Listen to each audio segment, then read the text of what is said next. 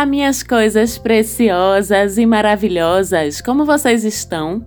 Eu aqui estou muito bem, elétrica, agitada, produtiva desde o último dia 1 de abril. E por que será?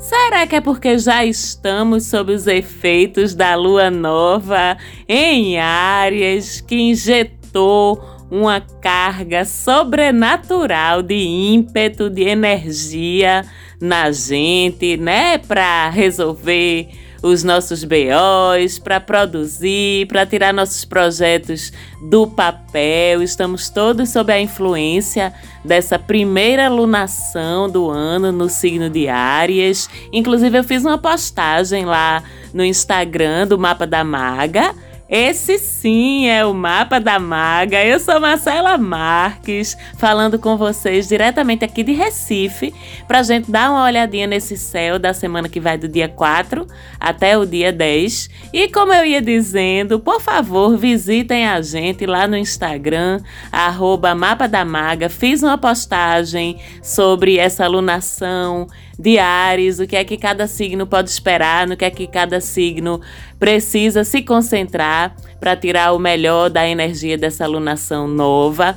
E apesar de termos tido a lua nova em Ares no último dia 1 de abril, essa semana começa com a lua já seguindo, a alunação continua sendo uma alunação ariana, continua sendo uma alunação regida por Marte, portanto, trazendo toda a energia de Marte, que é a energia de realização, de iniciativa, de autonomia, de combatividade, de garra, para a gente correr atrás aí das coisinhas que a gente quer fazer.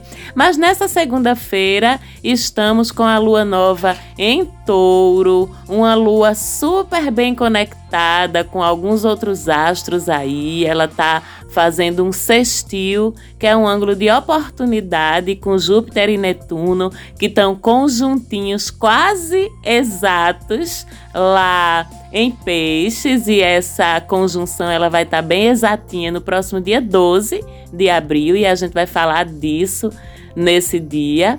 Também essa lua em touro forma um trígono no ângulo de fluidez, de dons aflorados com Plutão, Plutão lá no finzinho de Capricórnio. É uma configuração bem sensível, essa que abre a nossa semana, porque essa configuração envolve astros de sensibilidade, a Lua, Júpiter, Netuno e Plutão, cada um contribuindo, colaborando aí com um aspecto da nossa sensibilidade, mas ela acontece em signos de terra. Então, ao mesmo tempo que ela abre a nossa percepção, porque conecta dois astros super sensíveis, Júpiter e Netuno, num signo de água, mas ativando e sendo ativados por dois astros em signos de terra, repetindo a lua nova em touro e Plutão em Capricórnio. Então, essa é uma configuração que acelera a nossa intuição, acorda a nossa sensibilidade, mas a gente consegue trazer esses dons, essas facilidades subjetivas para o nível do concreto, porque ela ocorre envolvendo principalmente a energia de terra, por conta de a lua nova estar tá em touro e Plutão estar tá em Capricórnio. Então, na prática, isso ajuda que a gente utilize a nossa percepção do sutil, a nossa intuição para tomar decisões concretas e acertadas e fazer mudanças, porque Plutão é sobre mudanças e ele está já há muito tempo em Capricórnio, incentivando mudanças e desestruturações positivas na vida da gente, incentivando que a gente deixe comportamentos, pensamentos e atitudes engessadas para trás e adote novas atitudes e na prática nesse comecinho de semana a gente consegue trazer isso muito para o âmbito do concreto na vida da gente, sabe? Assim, a gente de repente intuir que é uma prerrogativa de Lua, de Júpiter e de Netuno, o intuir, que seria bom se a gente fizesse tal movimento, se a gente estivesse em tal lugar, se a gente dissesse tal coisa. E aí, quando a gente faz, isso vira de fato um resultado positivo para a gente no âmbito da vida concreta, por conta de a Lua estar tá em touro e de Plutão, que também está envolvido e está em Capricórnio. E essa intuição, essa sensibilidade, ela fica particularmente aflorada para quem tem as suas casas zodiacais de número 1, 8 ou 12 em peixes ou em touro. E se você não sabe se você tem a sua casa 1, 8 ou 12 do seu mapa natal em um desses dois signos, peixes ou touro, você já sabe. No cantinho da maga, lá no Instagram, você fala comigo no direct para perguntar que eu te oriento a ver isso no teu mapa natal para poder tu entender se tu vai estar tá mediúnica ou mediúnico, sensitiva ou sensitivo nessa segunda-feira com essa configuração aí. E se tu não tem o teu mapa, faz pelo amor de Deus, pelo amor da deusa, como é que tu ainda não tem essa ferramenta tão preciosa, tão rica que o universo proporcionou aí pra gente compreender melhor como é que a gente funciona, como é que os astros influenciam a nossa vida de uma forma mais personalizada, já que, por mais que eu procure ser rica e detalhada, detalhista nesse conteúdo que eu trago todas as semanas aqui no podcast, sempre a gente consegue ter um olhar mais aprofundado. Se a gente tem o nosso mapa natal na mão e está entendendo particularmente a partir dele o que é que aqueles movimentos estão significando na vida da gente. Então, na segunda-feira a gente tem essa facilidade bem grande da qual eu acabei de falar mas na mesma segunda, por outro lado, a mesma lua nova em touro que entrega um tipo de facilidade, ela vai também, por outro lado, entregar alguns desafios, porque ela faz também uma quadratura, que é um ângulo de tensão, um ângulo de incômodo com Vênus, Marte e Saturno. Aliás, todos três ainda aglomerando lá no meu signo solar de Aquário. Daqui a pouco Vênus vai deixar Aquário, a gente vai falar nisso daqui a pouco. Daqui a pouco, um pouquinho mais para frente, Marte também deixa Aquário, mas a gente ainda tem essa semana essa lua em Touro se estranhando com Vênus, Marte e Saturno lá no Libertário aquário, no diferentão, aquário. E aí, esse ângulo vai trazer nessa segunda-feira um incômodo pontual, mais importante para as nossas relações de afeto e para a nossa relação com a gente mesmo, com a gente mesma. Vai despertar aí uns incômodos, vai chamar a gente a olhar para como é que a gente está vivenciando a nossa afetividade, seja o autoacolhimento, seja na dinâmica das relações com outras pessoas. Quando a gente fala de aquário, a gente está sempre falando muito num questionamento que é sobre a autonomia dentro das relações, sobre o respeito à nossa individualidade, à nossa singularidade dentro das relações, sobre o quanto a gente é cobrada ou cobrado a se adequar, entre aspas, ao que o outro espera da gente, sob pena de a relação não acontecer, não dá muito certo. Será que funciona isso, minha gente? Eu fico com tu se tu eu fico contigo, eu gosto de tu, se tu for assim. Ih, isso é muito lua em touro, né? O querer moldar o outro, as vontades da gente, os apegos que podem chegar a ser possessivos ou mesmo ditatoriais dentro das relações. E essa tríplice oposição, oposição não, né? Quadratura. Esse tríplice desafio de Vênus, Marte e Saturno, muito libertários e muito convictos da sua individualidade, desafiando essa lua que quer mandar tanto na forma como a gente se relaciona, a lua em touro, vai trazer todo esse questionamento aí para dentro das nossas relações e da gente para com a gente mesma, para com a gente mesmo. Minha gente, por que, é que eu estou me dobrando tanto para corresponder ao que as outras pessoas esperam de mim? Será que eu preciso disso mesmo para receber afeto? Será que um afeto que me cobra que eu não seja exatamente quem eu sou, será que isso é um afeto mesmo? Vamos se concentrar nessas perguntas, nesses questionamentos, nesse comecinho de semana. Muitas vezes a gente já sabe a resposta, né, minha gente? Vamos combinar que muitas vezes a gente já sabe a resposta e às vezes os céus só precisam dar uma cutucadinha na gente para poder a gente admitir o que a gente já sabia. E uma outra coisa interessante é que, particularmente quando a gente fala da Lua se estranhando com Vênus, e nesse caso ainda tem o peso de Marte, o peso de Saturno, mas sempre que a Lua e Vênus se desentendem no céu, a gente fica com o nosso feminino meio fragilizado, meio mexidinho, meio vulnerável. E meninos, não se enganem que vocês também têm feminino dentro de vocês, tá certo? Quando eu falo de feminino, eu tô falando do acolhimento, eu tô falando da autoestima, eu tô falando da nossa capacidade de nos nutrirmos de afeto e nutrir o outro de afeto.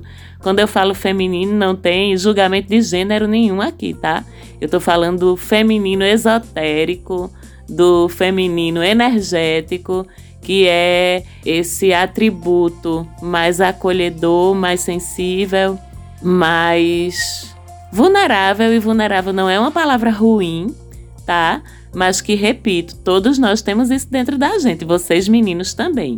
E quando a lua se desentende com Vênus, a gente fica meio fragilizado aí nessa forma de lidar com as nossas emoções, de acolher a gente mesmo, principalmente, porque quando a gente fala de quadratura, a gente fala muito de um incômodo que está acontecendo internamente. Então é um dia da gente se mimar, viu, gente? Essa segunda-feira é um dia da gente olhar para o espelho e dizer que a gente é linda, lindo, maravilhosa, maravilhoso. É um dia de a gente buscar aconchego e acolhimento junto àquelas pessoas que a gente sabe que nos amam incondicionalmente, independente das nossas doidiças, como a gente diz aqui no meu país, Recife, das nossas estranhezas e independente até das nossas vulnerabilidades. Quem disse que vulnerabilidade é uma coisa ruim? Eu já disse várias vezes aqui, né? Que ruim é quem se aproveita da vulnerabilidade da gente. Pronto, falei fica a reflexão. E aí, na terça-feira, sim, dia 5, Vênus entra em peixes no finalzinho da tarde. Hein, que coisa mais linda! Um pouquinho de romantismo, né? Depois de tantos meses em que Vênus, a gestora dos nossos afetos, estava tão fria, tão árida, tão distante, porque foram alguns meses de Vênus em Capricórnio, um signo super contido nos afetos, apesar de ser muito leal e fiel, muito contido nos afetos. Depois, mais um tanto de tempo de Vênus em Aquário, me larga, não me pegue não, me deixa à vontade. Quer embora, vai. Adeus, bye bye, né? Então foram alguns meses de as relações talvez um pouco mais complicadas, um pouco mais contidas por conta dessas influências um tanto quanto frias, né, desses dois signos. Agora não, agora Vênus chega em peixes, toda exaltada, como a gente diz em astrologia, quando um astro se sente à vontade no signo em que ele está. Então vamos de romantismo, estaremos bem poéticos, bem românticos, bem idealistas nas nossas relações afetivas, vamos querer conviver em comunhão de corpos, de almas, de bens, de vidas futuras. Os casais que estão bem entre si vão aproveitar demais essa temporada romântica de Vênus em Peixes. Os casais que podem não estar tão bem assim, que podem estar mais ou menos, vão se convencer que ainda vale a pena tentar e talvez até consigam, porque tem muito empenho, muita vontade de dar certo nessa Vênus em Peixes, mas tem também muita ilusão, tá? Até uma certa dose de ingenuidade, de idealização demais, de romantização demais, até dos problemas, né? Vocês sabem que eu tô sempre defendendo aqui que relação boa é aquela relação tranquila, é aquela relação, lógico que sempre vão ter as diferenças que a gente conversa resolvendo, que a gente resolve conversando, mas uma relação que violenta a gente em qualquer nível, no nível da nossa liberdade, no nível da nossa individualidade, no nível da nossa paz de espírito, né? Ela não é romântica, ponto. Você pode até dizer que ama, o outro pode até dizer que ama você. Mas se o mal-estar é constante, se a insegurança é constante, se as desavenças são constantes, então isso não é amor, não, tá, meu bem? É outra coisa. Chame de dependência emocional, coisa que, aliás, essa Vênus em peixes é bem da chegadinha, viu? Chame de costume, chame de sequestro emocional, chame de medo. Chame de zona de conforto, mas não chame de amor não, porque não é não, tá certo? E aí, como eu ia dizendo, existe também essa idealização, essa romantização do sofrimento. Ah, amor de verdade tem que ser sofrido. Mentira! Não tem não. Amor de verdade tem que ser tranquilo, tem que ser calmo, tá certo? Então não me venha com essa história de Vênus em peixes de que é lindo porque eu tô sofrendo, que não é bem por aí não. Então cuidado também com esse excesso de romantização e com esse excesso de idealismo na forma como a gente tá olhando para essas relações e vivenciando essas relações. Então, Independente de você estar casada ou casado, solteiro ou solteira, enrolado ou enrolada, ficando, se pegando, paquerando, trocando ideia, seja lá o que for, cuidado com as ilusões, com as projeções, com o complexo de coitadinho, de coitadinha, né?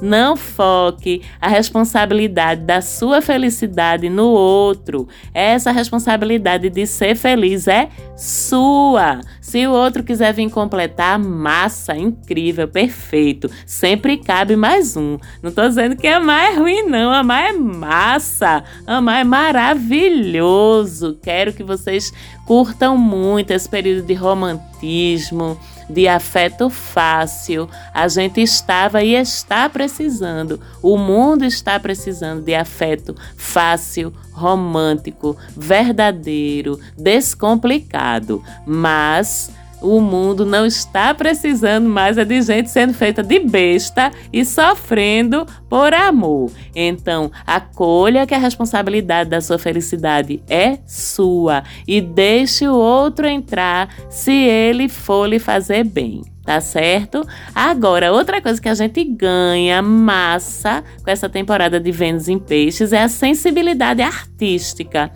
A gente vai estar tá mais atenta mais atentos à beleza das coisas, às belas sutilezas ao nosso redor. A gente vai estar tá curtindo mais uma música, um texto bacana, uma fotografia bonita, um filme bem feito, uma pintura bem realizada, a cor do sol caindo sobre a pétala da flor. Sabe, essas coisas é muito bonito esse olhar que essa Vênus em peixe traz para a beleza das coisas ao nosso redor.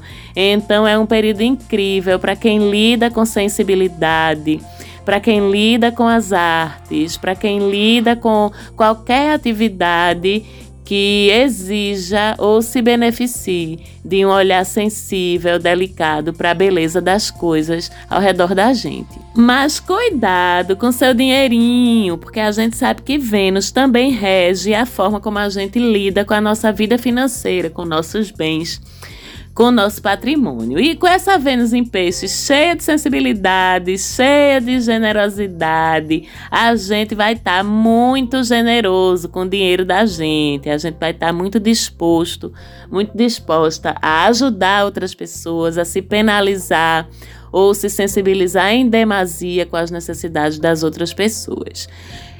Não estou dizendo que não é para ajudar as pessoas. Eu sou a besta do mundo todinho, né? Já perdi as contas da vez que eu voltei sem chinelo pra casa, porque tava andando na rua e vi alguém descalço, né? Já, enfim.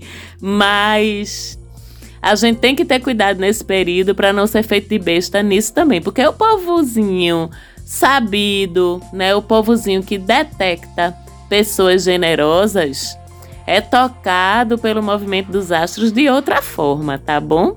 Então vai se sensibilizar para a tua sensibilidade e pode até se aproveitar da tua sensibilidade para tirar proveito de ti.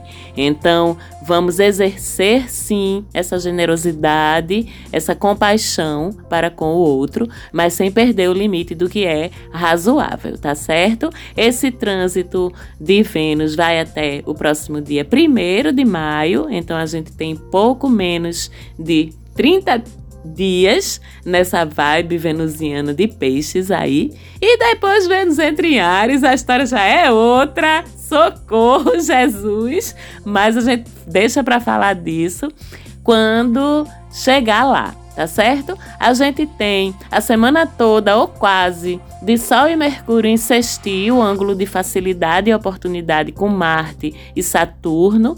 Isso significa que a gente vai estar tá super estratégica, super corajosa para ir atrás dos nossos rolês, dos nossos corres, pero também estaremos bem maduras, bem maduros, bem conscientes dos nossos movimentos. Então, isso, numa alunação ariana, favorece todas as ações que a gente fizer em prol da nossa liberdade, da nossa autonomia em todos os assuntos da nossa vida.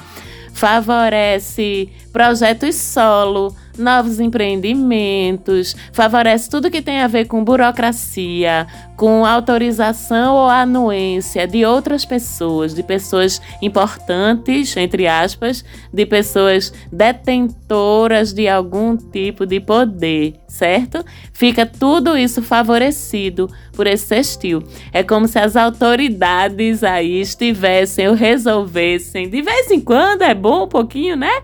Ficar a nosso favor. A gente ganha fluidez para as nossas iniciativas novas, para tudo que depende da intervenção, da ajuda ou da autorização de outras pessoas. É o momento de partir para aquelas figurinhas-chave que podem lhe ajudar a resolver alguma coisa e pedir a ajuda delas, porque vão estar generosas. O sábado, dia 9, é um dia bem desafiador. A lua começa a sua fase crescente, faz uma quadratura com Mercúrio e uma oposição com Plutão. Então é um dia que as palavras malditas, as palavras mal planejadas, podem conduzir a gente a lugares aí bem tenebrosos. Então vamos estar conscientes e cuidadosos com as nossas palavras. A gente pode encontrar obstáculos que até podem obrigar a gente a desistir de algum plano ou de algum projeto, porque está difícil demais, porque a gente não está conseguindo passar. Inclusive, isso vem até tanto para exercitar a nossa resiliência quanto a nossa capacidade de nos adaptarmos, que é o que Plutão sempre costuma pedir da gente e o que Mercúrio costuma conceder. Então é um dia, o sábado, em que a gente vai ser testada na nossa resiliência e na nossa capacidade de responder rapidamente às frustrações e ao que a gente não estava esperando que acontecesse. Na sexta e no sábado a gente tem uma lua crescente em Câncer, já sabemos qual é o rolê, aquela nostalgia, aquela vontade de nutrir e ser nutrida afetivamente, aquele programinha caseiro às vezes, aquele tá com a família, é muito legal para um fim de semana, uma sexta e um sábado de lua em câncer. No domingo a gente tem ela em leão. Aí sim, balance sua juba, faça sua escova, sua chapinha, coloque aquela roupa em tons quentes e vá badalar na rua com a lua crescente em leão que semana que vem tem mais Mapa da Maga. Mais uma vez, eu agradeço vocês o carinho que é tão gostoso receber. Mando, como sempre, um beijo para minha produtora Falante Áudio, melhor produtora do Brasil. Tenha uma paciência comigo, minha gente, que vocês nem sabem. Então, como sempre, beijo Falante, beijo Quirilos e semana que vem estamos de novo por aqui com seu Mapa da Maga. Até lá!